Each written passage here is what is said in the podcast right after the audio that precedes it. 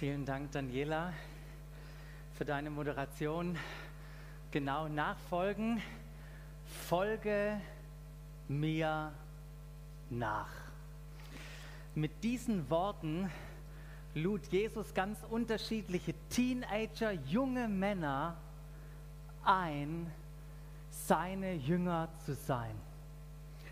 Folge mir nach war der Startpunkt einer unvergesslichen Reise mit Jesus, die ihr Leben völlig auf den Kopf stellte. Völlig auf den Kopf stellte. Nachfolgen. Wir sehen es hier. Das beschränkt sich nicht auf ein paar wenige, nicht auf diese zwölf oder ein paar andere spezielle. Wir wissen, dass Jesus uns, jeden Menschen, in dieses wunderbare Leben der Nachfolge einlädt. Und viele, die hier heute Morgen sitzen, viele, die zu Hause am Livestream sitzen, die haben diese Einladung angenommen. Manche vielleicht noch nicht, warum auch immer. Ich möchte gerne von euch wissen, wenn ich so dieses Wort Nachfolgen einfach mal in den Raum werfe, was für Begriffe kommen euch in den Kopf?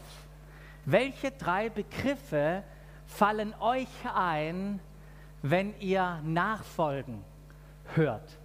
Und wir möchten das machen über ein Menti. Ihr dürft eure Handys zücken oder wie ihr das auch immer macht und äh, hier den äh, Code scannen oder äh, die Homepage öffnen, den Code eingeben und dann die drei Begriffe reintippen, die euch sofort in den Kopf kommen, wenn ihr das Wort nachfolgen hört. Und ich bin gleich gespannt, was sich hier jetzt ergibt. Genau, menti.com Code und dann geht's los.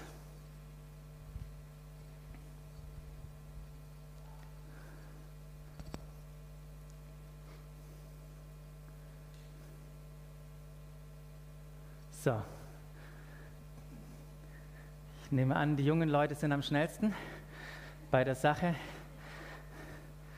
Meine Kinder sind schon meistens immer im WLAN drin und da habe ich noch nicht mal festgestellt, dass es irgendwo ein WLAN gibt. Genau, Leidenschaft, Jüngerschaft, Gemeinschaft. Mal gucken, ob die immer größer werden. Umso größer ein Wort ist, umso mehr haben es angetippt. Ja, und jetzt kommen ein paar neue Wörter dazu. Gelassenheit, Sicherheit, Vertrauen.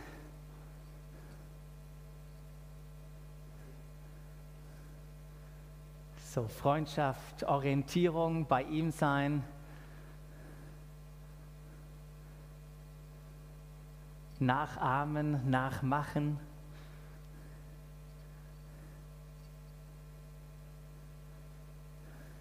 Ausdauer gehört für den einen oder anderen dazu, Disziplin, Vision, Freude. Ha, gut, dass das einem eingefallen ist dabei. Lernen, ein wunderschönes Wort.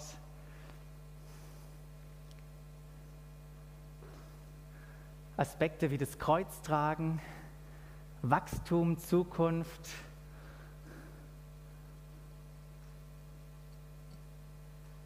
Wow.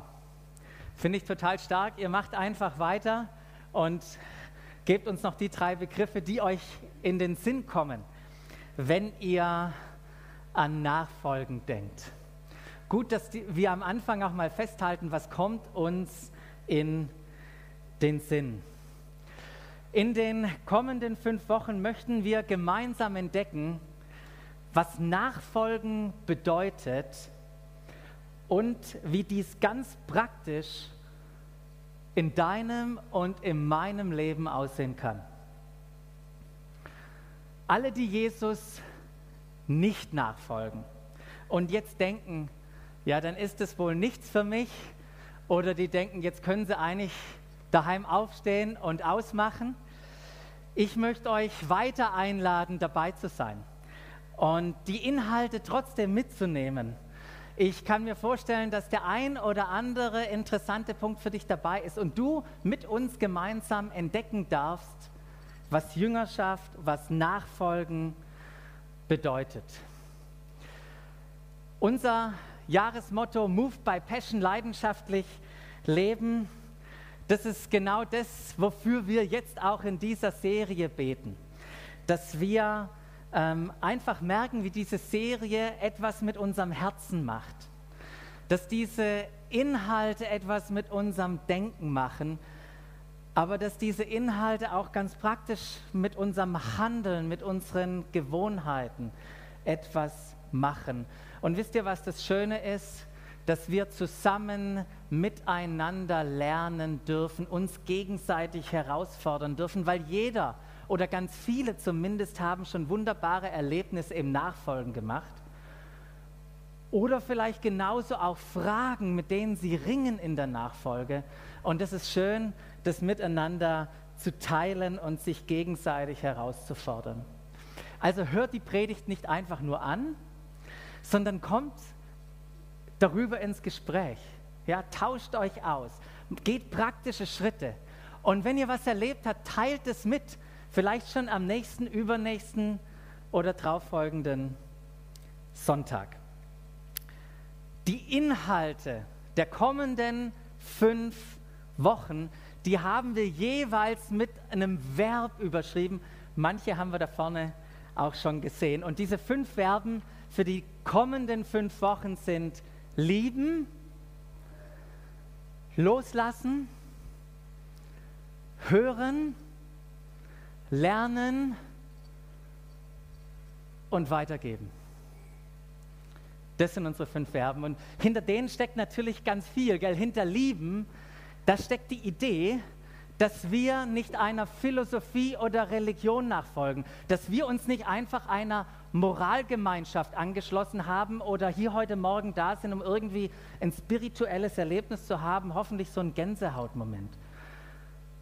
Nee, Nachfolgen heißt, und ihr habt es schon gesagt, ist Beziehung, ist Freundschaft, ist Sicherheit, ist Gelassenheit, ist Nähe zu erleben und gleichzeitig aber auch in dieser Freundschaft zu erleben, wenn Jesus sagt, der, der mich liebt, der tut, was ich sag. Oder anders ausgedrückt, auf Freunde kann man sich verlassen. Ja, das steckt da drin. Loslassen. Ja, Paulus sagt mal nicht mehr, lebe ich. Da hat was stattgefunden. Jetzt lebt Christus. Das hat ganz viel mit Loslassen zu tun, sich in Abhängigkeit zu geben. Das kostet.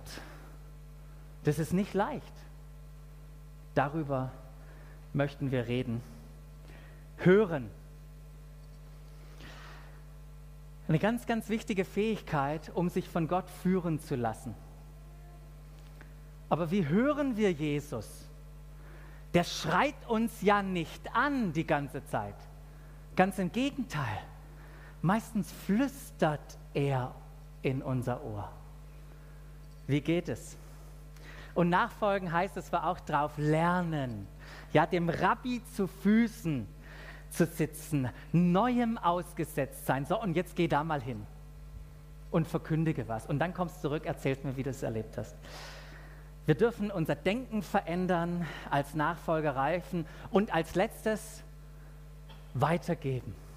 Paulus sagt mal an einer Stelle, das, was ich dir vermittelt habe, das gebe auch anderen weiter, und zwar vertrauenswürdigen Leuten, die das auch wieder anderen weitergeben. Ich freue mich auf diese fünf Verben und auf die Inhalte. Das sind großartige Aspekte des Lebens in der Nachfolge. Und so wie jedes Leben einen Startpunkt hat, hat auch die Nachfolge einen Startpunkt. Kannst du dich noch an deinen erinnern? Kannst du dich noch an deinen Startpunkt erinnern? Wie bist du gestartet? Versetz dich doch noch mal da in diesen Moment, in diesen Moment zurück.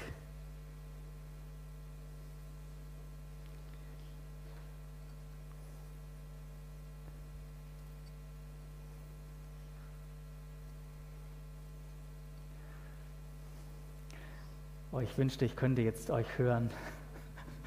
Und wir könnten hier alle vorkommen und uns erzählen, wie dieser Startpunkt war. Tut es doch in, nachher, wenn ihr euch draußen unterhaltet oder wenn ihr mal jemand anruft oder euch mit jemand trefft, erzählt mal, wie ihr gestartet seid. Ich möchte euch hineinnehmen in eine Geschichte. Die Geschichte eines Startpunktes in die Nachfolge von einem Juden, dessen Nachfolge uns ermöglicht hat, nachzufolgen und dessen Nachfolge unsere Nachfolge prägt. Das ist Paulus, Saulus, manchmal Saul, wie auch immer. Also wenn ich verschiedene Namen verwende, nicht ablenken lassen.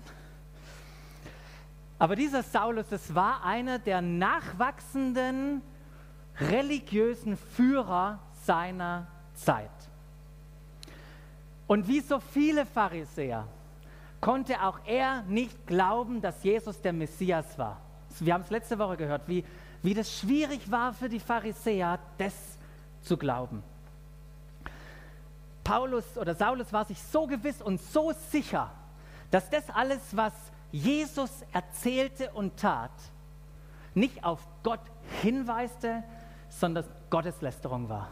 Und weil dem so war, mussten alle Nachfolger dieser neuen Bewegung gefunden, gefangen genommen und ausgelöscht werden, damit diese Bewegung im Keim erstickt wird.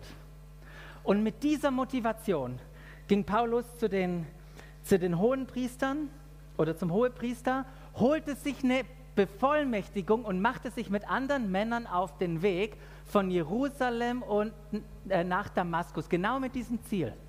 Diese Abtrünnigen, die, ver, die äh, verteilt worden waren, die geflüchtet worden waren, ausfindig zu machen, in Ketten zu legen, nach Jerusalem zu bringen. Und auf dem Weg nach Damaskus, als sie die Stadt schon fast erreicht hatten, da heißt es, dass plötzlich ein Licht vom Himmel her aufleuchtete. Das war nicht nur irgendein Licht. Das war ein Licht von allen Seiten. Das war so krass und hell, dass Paulus, Saulus geblendet auf den Boden fiel von seinem Pferd und da lag.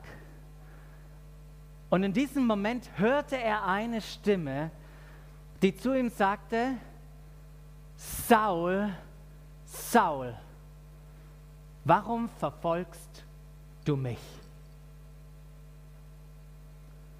Er erlebte in diesem Moment, wenn wir uns da hineinversetzen, etwas, was er noch nie erlebt hatte. Es muss unbeschreiblich gewesen sein. Das Einzige, was, zu was er fähig ist, ist zu fragen, wer bist du, Herr? Wer bist du, Herr? Und die Stimme sagt, ich bin der, den du verfolgst. Ich bin Jesus. In diesem Moment wurde aus der Verfolgung Nachfolgen. Aus Verfolgung Nachfolgen. Saulus hatte etwas erlebt. Diese Begegnung mit dem gekreuzigten Messias, der auferstanden war, änderte alles. Nachfolgen anstatt zu verfolgen. Und das begann so. Doch jetzt steh auf, sagte Jesus zu ihm, und geh in die Stadt. Dort wird man dir sagen, was du tun sollst. Und Paulus versuchte sich aufzurichten. Das hat er geschafft, aber dann hat er festgestellt, er war vollkommen blind. Die Männer, die mit ihm waren, haben das registriert und sie führten ihn in die Stadt. Und da war er in einem Haus, blieb blind und aß nichts und trank nichts. Eine unglaubliche Geschichte. Es lohnt sich, diese Geschichte mal nachzulesen. Nimm dir doch mal deine Bibel, schlag Apostelgeschichte 9 auf und lest es nochmal nach, was da Unglaubliches passiert, weil genauso erstaunlich, wie die Geschichte angefangen hat, geht sie gerade so weiter. In Damaskus lebte nämlich ein Nachfolger mit dem Namen Hananias. Und Nachfolger hören. Hören, was Jesus zu sagen hat. In dem Fall hat Jesus zu Hananias in der Vision gesprochen und hat gesagt, Hananias, ich möchte, dass du in das Haus, die Straße runter zu Judas gehst und dann nach einem Mann fragst mit dem Namen Saulus von Tarsus.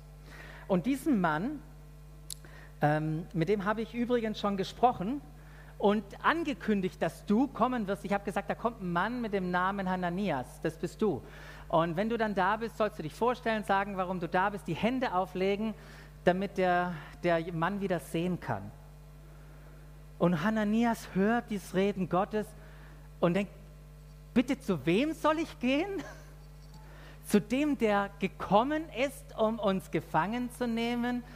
Und Jesus sagt entspannt, ja genau zu dem. Und dann sagt Jesus was Interessantes, ich habe ihn auserwählt, ein Werkzeug zu sein, meine Botschaft weiterzugeben an die Nichtjuden, an andere Völker und an mein Volk. Also ging Hananias, Nachfolger, ging hin, erkundete sich nach Saulus, kam zu Saulus, redete mit ihm, erklärte ihm, warum er da war, legte ihm die Hände auf. In dem Moment wurde äh, Saulus vom Heiligen Geist erfüllt. Er konnte auf einmal wieder sehen. In der Bibel heißt es, es ist wie die Schuppen sind ihm von den Augen gefallen. Das war nicht nur ein Sehen mit unseren Augen, plötzlich konnte er sehen. Er ließ sich taufen, aß wieder, trank, kam zu Kräften. Und dann heißt es, wenige Tage später ging er in die Synagoge der Stadt und verkündigte was verkündigte er? Dass Jesus der Sohn Gottes ist. Und ich kann euch sagen, die Juden waren total verwundert. Die guckten sich gegenseitig an und sagten, kam der nicht aus einem anderen Grund? Was geht hier ab? Und Paulus erklärte und erklärte und erklärte weiter mit so einer Überzeugungskraft, dass die Juden so langsam Angst bekommen hatten. Und sie haben den Entschluss gefasst, den müssen wir auf die Seite bringen. Und sie fassten einen Plan, bewachten die Tore an der Stadt, dass er nicht fliehen konnte. Die einzigste Möglichkeit, die da war, war Paulus an einem Korb die Stadtmauer herunterzulassen. Und das haben sie getan. Warum? Damit Paulus diese gute Nachricht in vielen anderen Städten weiter sagen kann.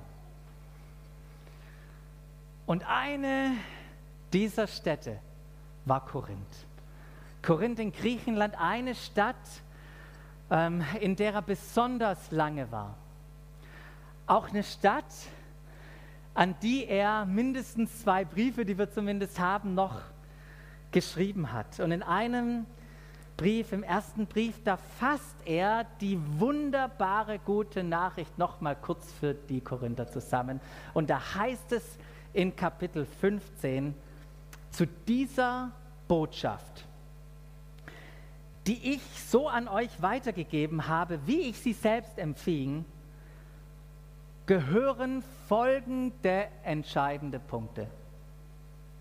So, jetzt aufgepasst. Was gehört denn dazu, so wie ich es empfangen habe. Da heißt es, Christus ist. Christus ist in Übereinstimmung mit den Aussagen der Schrift für unsere Sünden gestorben. Erster Punkt. Zweiter Punkt, er wurde begraben. Aber nicht nur das, dritter Punkt, und drei Tage danach hat Gott ihn von den Toten auferweckt. Auch das in Übereinstimmung mit der Schrift. Als der Auferstandene hat er sich zunächst Petrus gezeigt. Ganz wichtiger Punkt auch. Punkt Nummer vier. Und dann den ganzen Kreis der Zwölf. Und dann geht Paulus weiter und sagt, später zeigt er sich noch 500 Nachfolgern auf einmal. Einige sind, inzwischen, einige sind inzwischen gestorben, aber viele leben noch. Und dann hat er sich noch anderen gezeigt, seinem Bruder Jakobus und so weiter. Und dann sagt Paulus, und wisst ihr was, als letztem hat er sich auch mir gezeigt. Und von was redet hier Paulus? Von seiner Damaskus-Erfahrung. Die holt er nochmal vor sagt, das war mein erstes Erlebnis mit dem Auferstandenen. Da begann meine Nachfolge. Gestorben, begraben, auferweckt und gezeigt, würden wir die Dinge wegnehmen, würde unser christlicher Glaube einfach zusammenfallen. Das macht unseren Glauben, unser Leben aus. Und dieses Ereignis, gestorben, begraben, auferstanden, gezeigt, ne, passiert noch mehr. Das hat, war das Ereignis, was die Welt verändert hat. Und Paulus war sich dieser Sache so sicher. Wisst ihr, warum er sich der Sache so sicher war? Weil er die größere Geschichte kannte, die hinter diesem Ereignis steckte. Ich weiß nicht, ob ihr das hier seht, aber ich habe in Übereinstimmung mit der Schrift, habe ich euch zweimal markiert. Was meint denn der Paulus in Übereinstimmung mit der Schrift? Was war denn die Schrift? Es gab ja noch nicht die Bibel in der heutigen Form, schön im Einband. Es gab die Schriften, die Schriften des Volkes Gottes, die wir heute Altes Testament nennen. Und wenn wir uns das Alte Testament anschauen, dann ist es eine einzige Geschichte aufgeschrieben auf einer ganz langen Rolle. Eine Geschichte mit einem offenen Ende. Und im Anfang, sie beginnt nämlich mit Gott, der eine wunderbare Schöpfung äh, schafft, beginnt und den Menschen formt und ihn hineinsetzt. Und dann nimmt sich irgendwann Gott, sucht sich Gott eine Person aus und da ein Volk herauszuformen, sich ein Volk zu machen. Aber nicht nur, um sie zu segnen, sondern auch durch sie die ganze Menschheit und Schöpfung zu erretten und herauszuführen aus dem fürchterlichen Schlamassel, in die sie hineingeraten sind. Problem war, sein Volk ist auch mittlerweile in dem Schlamassel drin. Aber Gott verhieß seinem Volk immer wieder, dass er etwas Neues tun wird, dass er etwas Neues schaffen wird. Er wird Erlösung schenken. Und in einigen Verheißungen, da wird darauf Bezug genommen, dass es ein König sein wird, dass es jemand sein wird, der gesalbt ist.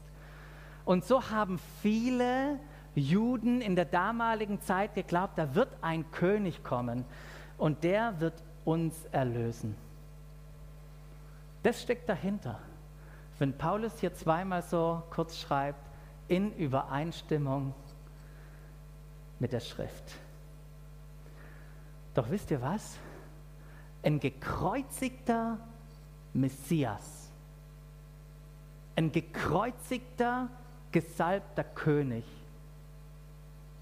war unvorstellbar. Nicht nur für ein Paar unvorstellbar, für alle. Selbst für seine Jünger unvorstellbar. Ein König, ein Retter sollte die Römer, sollte sie von den Römern befreien und nicht von den Römern ans Kreuz genagelt werden. Und was ans Kreuz genagelt? Heißt es nicht mal irgendwo, der ist verflucht, der am Kreuz hängt? Ein Gesalbter soll verflucht sein, das passt nicht zusammen. Jeder, der behauptet, dass Jesus der Sohn Gottes ist, Leute, das ist Blasphemie, das ist Gotteslästerung, der hat sie wohl nicht alle. Doch genau das behauptet Paulus. Im gleichen Brief, Kapitel 1, das sagt er, wir wie die, wir, die wir von Stadt zu Stadt reisen, mit Menschen reden aus allen Völkern. Wir verkündigen, was verkündigen wir? Einen gekreuzigten Messias. Und dann heißt es, so sagt er das ja, für die Juden ist diese Botschaft eine Gotteslästerung. Für die Juden ist es eine Gotteslästerung. Sie haben nicht verstanden, dass das Königreich von Jesus anders funktioniert. Da ist nicht militärische Kraft das Entscheidende, sondern die Kraft der Liebe. Jesus kam, um sein Leben hinzugeben als Lösegeld für viele. Und Paulus erlebte diese Reaktionen überall in den Städten. Der hat ja richtig Prügel bekommen. Gotteslästerung. Aber wie ging es ihm denn, als er den Schritt aus der Synagogentür rausgemacht hat auf die Straße? Wo die anderen Völker waren. Wie erging es ihm da, als er angefangen hat, von der guten Nachricht in Thessaloniki und in Philippi und in Korinth zu sprechen? Wisst ihr, für die Juden war diese Botschaft eine Gotteslästerung. Und für die anderen Völker völliger Unsinn. Völliger Unsinn. Warum war das völliger Unsinn. Lasst mich euch zurücknehmen in das erste Jahrhundert vor Christus. Irgendwelche Asterix und Obelix-Fans hier? Dürft euch outen, man sieht es nicht. Ah, ich habe das geliebt früher. Und wer Asterix und Obelix kennt, der kennt den Julius Caesar. Richtig? Kennen die anderen auch? Gibt es ein paar Schnulzfilme drüber. Und dieser Julius Caesar war nie Kaiser. Das konnte er nicht werden. Er wollte es werden, aber bevor er das werden konnte, gab es ein paar Leute, die wollten das verhindern und seine Feinde haben ihn im März 44 vor Christus eliminiert. Und dieses Eliminieren, dieser Mord ähm, und das sehen wir in, auch in unserer heutigen Zeit, da wo politische ähm, Auseinandersetzungen sind, da gibt es Unruhen und Chaos, hat sich nichts geändert. Und genauso ging es auch dann da zur Sache. Roms Aufstieg wurde durch militärische Stärke und Härte und Brutalität erkauft. Und diese äh, Brutalität, die kehrte sich nun nach innen und es fing ein Bürgerkrieg an. Auf der einen Seite die, die Mörder von Julius Caesar und auf der anderen Seite die ihn rächen wollte. Wer wollte ihn rächen? Da war einmal sein Adoptivsohn und Erbe, Octavian. Und ein richtig guter Kumpel von Julius Caesar, der Marcus Antonius. Und die zwei haben sich zusammengeschlossen gegen diesen Brutus, den wir kennen, diesen Cassius, den, die den Jesus, äh, nicht Jesus, sondern den Julius auf dem Gewissen hatten. Und diese zwei Parteien, die gingen aufeinander los. Und als die Mörder geschlagen waren, war nicht Friede, Freude, Eierkuchen, sondern auf einmal haben die zwei hier angefangen, um die Alleinherrschaft im römischen Reich zu kämpfen. Beide wollten der Chef sein. Und was haben die gemacht? Die sind im römischen Reich rumgegangen, haben Truppen gesammelt und sie haben unglaublich brutale Kriege geführt, bis zu einem Höhepunkt, wo es eine Überraschung gab. Dieser unerfahrene Octavian hat damals in Griechenland an der Westküste diese Seeschlacht gewonnen und wurde zum Sieger. Marcus Antonius, der hat sich noch die Kleopatra geschnappt und musste nach Ägypten fliehen. Und als die Truppen vor den Toren standen, haben sie Selbstmord begangen. Das ist ein bisschen die Geschichte. Und stell dir doch mal vor, du wärst in Rom und würdest da leben. In dieser Zeit von 13 Jahren Bürgerkrieg und davor war es nicht besser. Und natürlich findet der Kampf nicht in Rom statt. Der ist weit weg, aber aber trotzdem hat er Einfluss auf das Zusammenleben hier. Es gibt Gerüchte, es gibt Auseinandersetzungen, es gibt Splitterungen, es gibt das Gescharre um politische Posten. Da direkt vor Ort. Und jeder hat mit Spannung erwartet, Neuigkeiten von der Front zu hören. Und angenommen, du wärst auf der Seite von Octavian, würde die Nachricht kommen, dass er gewonnen hätte. Mensch, es wären gute Nachrichten. Würde aber, ne, die standen ja beide hier drüben, genau, der Marcus Antonius, würde der gewinnen, na, dann ziehen wir wohl besser irgendwo anders hin. Das war die Situation. Und auf einmal kam die Botschaft von der Front. Gute Nachricht. Okay, und was ist die gute Nachricht?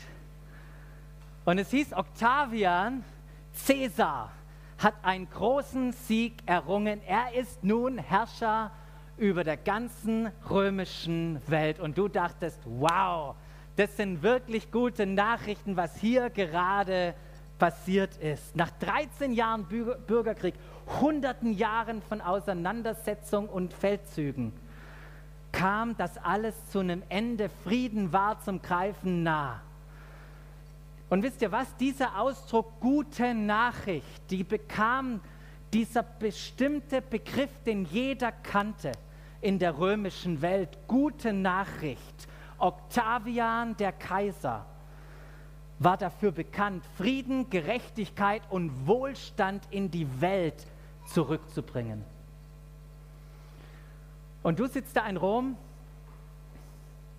und weißt, Mensch, das sind richtig, richtig gute Nachrichten. Octavian hat den Sieg errungen, wird jetzt das ganze römische Reich befrieden und dann zurückkommen nach Rom.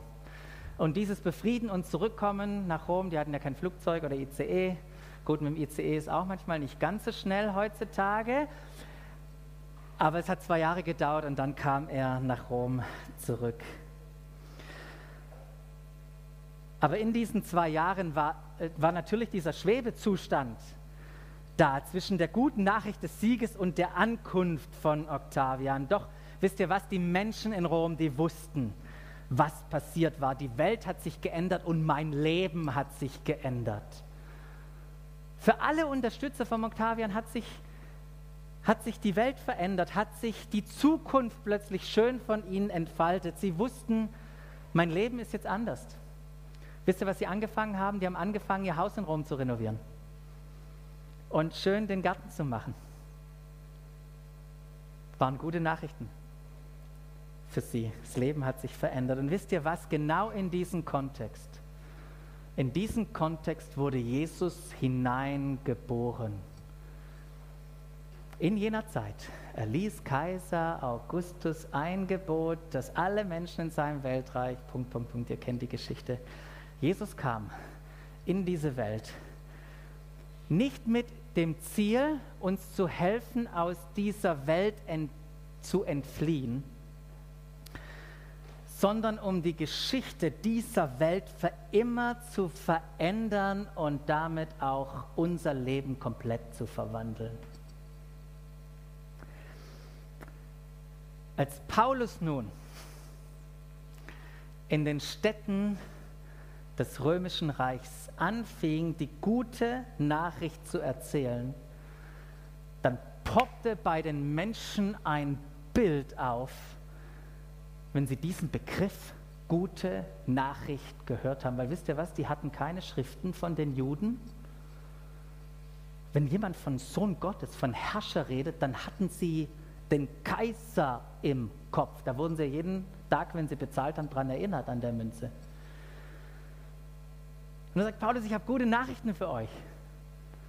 Und die Bürger sagen, echt? Ist ja interessant. Normalerweise hören wir von den guten Nachrichten, weil dann die römischen Botschafter kommen. Aber sag uns doch mal, was hast du denn von, für gute Nachrichten, von denen wir noch nichts gehört haben? Und Paulus sagt, hey, wir haben einen neuen Herrscher. Er hat die Welt gerettet. Er ist der Sohn Gottes. Und die Leute denken, was ist das für ein Typ? Und, und, und helf uns mal, welchen Herrscher meinst denn du? Woher kommt denn der? Und Paulus geht weiter und sagt, hey, es ist ein Jude. Sein Name heißt Jesus. Er wurde gekreuzigt. Ah,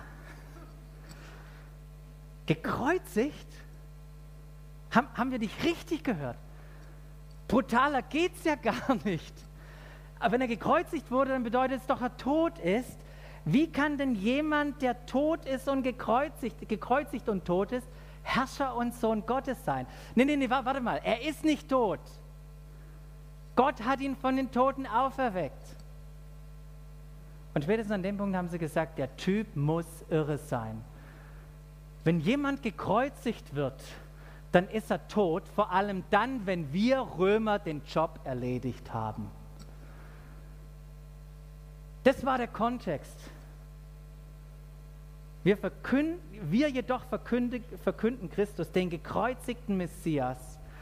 Für die Juden ist diese Botschaft eine Gotteslästerung und für die anderen Völker, Leute, völliger Unsinn.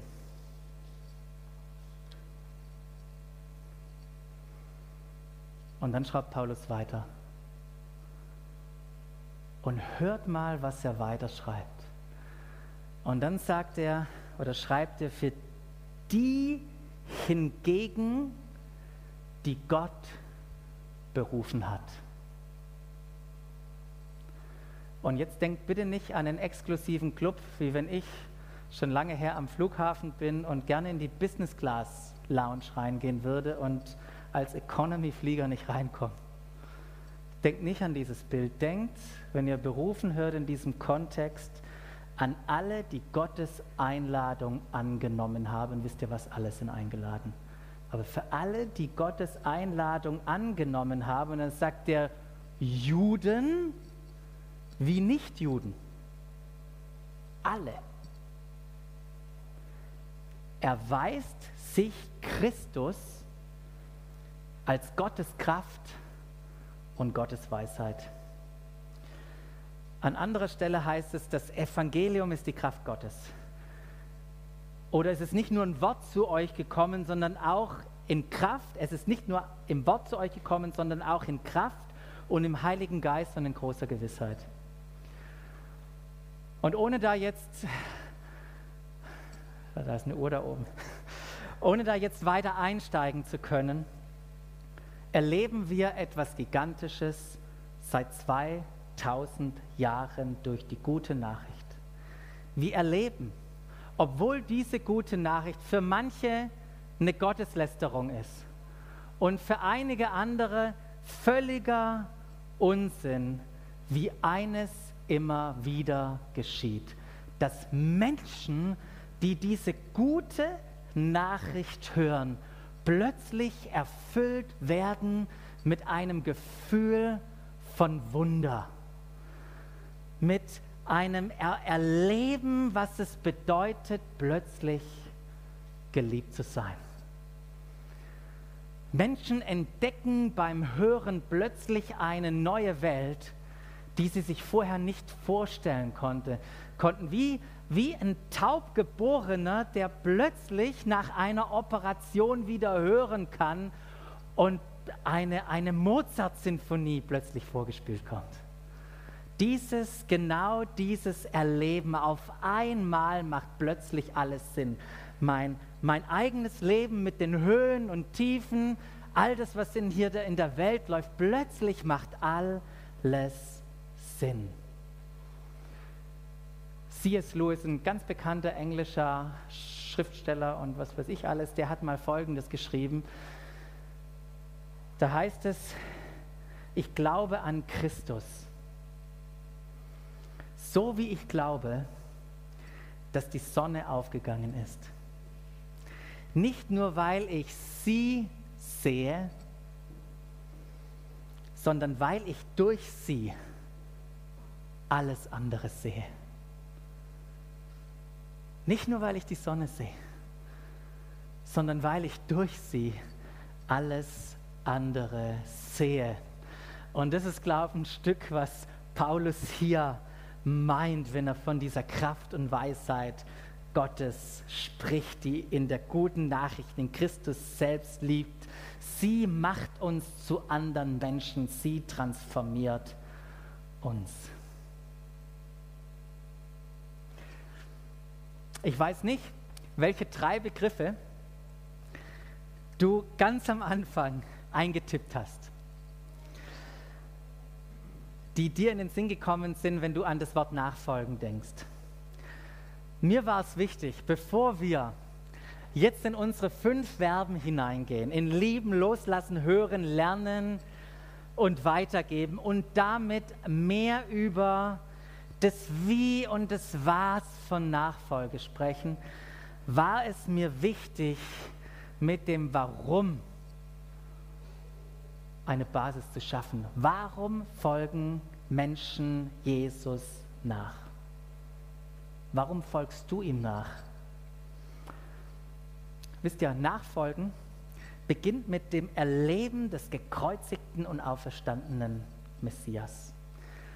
Nachfolgen basiert auf einem Ereignis, dass Gott selbst in Jesus in die Welt gekommen ist und Erlösung zu bewirken. Und das hat alles verändert.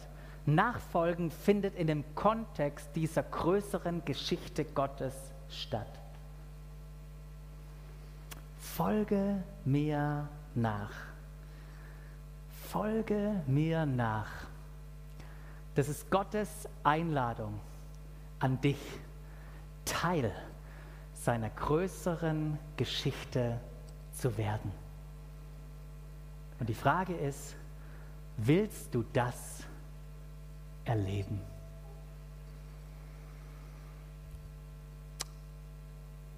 Willst du das erleben? Und wir wollen uns jetzt Zeit nehmen. Die Band kommt nach oben und, und wir möchten einsteigen in ein Lied. Und in diesem Lied, da heißt es in Vers 1, in deine Hand gebe ich mich hin. Mit allem, was ich bin, Herr. Denn du bist mein Gott. Und du hältst die Welt in der Hand. Und ich bin dein. Für immer. Im zweiten Vers heißt es, ich gehe mit dir, wohin du auch gehst. In Freude und Leid vertraue ich dir. Und während wir das Lied spielen, und ich möchte dich einladen, hier oder zu Hause im Livestream anzufangen, mit Gott ins Gespräch zu kommen. Und auch wieder ihm neu das auszudrücken, was wir in diesem Lied ihm ausdrücken möchten. Und wenn du es ernst meinst, dann lade ich dich ein als so ein, ein, ein, sichtbares Zeichen, als so eine, für dich so eine Symbolik, an deinem Platz aufzustehen und, und ihm dein Leben hinzulegen und dich zu erinnern an diesen Punkt, wo du angefangen hast, ihm nachzufolgen oder heute Ja zu sagen zu dieser Einladung. Folge mir nach. Ja, das möchte ich tun, Jesus. Ich gebe dir mein Leben hin. Amen.